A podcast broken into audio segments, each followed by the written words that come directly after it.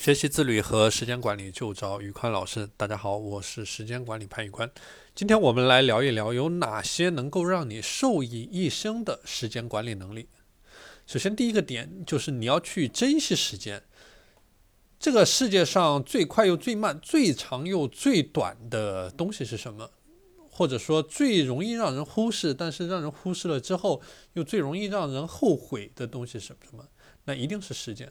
我们做时间管理的目的，就是为了让我们有更多的时间去做事情，去出成果。所以说，永远不要把时间认为你的时间还有很多，而是把每一天都当做是你生命当中的最后一天去度过，去好好珍惜你的时间，去用心去活，因为你还有很多想做的事情，你还有很多要达成的目标。第二个点，高度自律，自律是一种修行。所谓的自律，真正的高度的自律，它不是指的你每天要按照条条款款去生活，而是指你能够很好的去管理自己，按照你自己的价值观、你的目标去输出，去坚持做事情，去取得成果。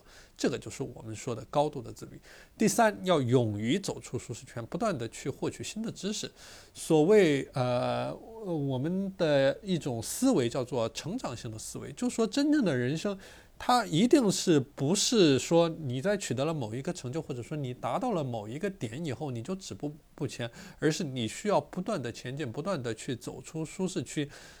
呃，一个真正的会自律或者说时间管理、自我管理的人，他一定是不满足于某一个方面，或者说他是以一种动态的眼光在看待他的人生，他从来不觉得人。我现在的成功能够代表我未来的成功，或者说我现在的不成功就一定意味着我未来的不成功。一切的挑战和困难对于这个会时间管理的人来说都是一种机遇。所以说，越是困难的东西越是有价值。所以说，真正会时间管理的人一定要勇于走出舒适区，去挑战真正困难的有价值的事情，这样才能够不断的出成果。好了，今天的内容就和大家分享到这里。大家如果想学习时间管理和自律方面的知识，欢迎添加我的微信 p a n l e o n 一九八八 p a n l e o n 一九八八，我是时间管理潘宇宽，我们下期节目再见。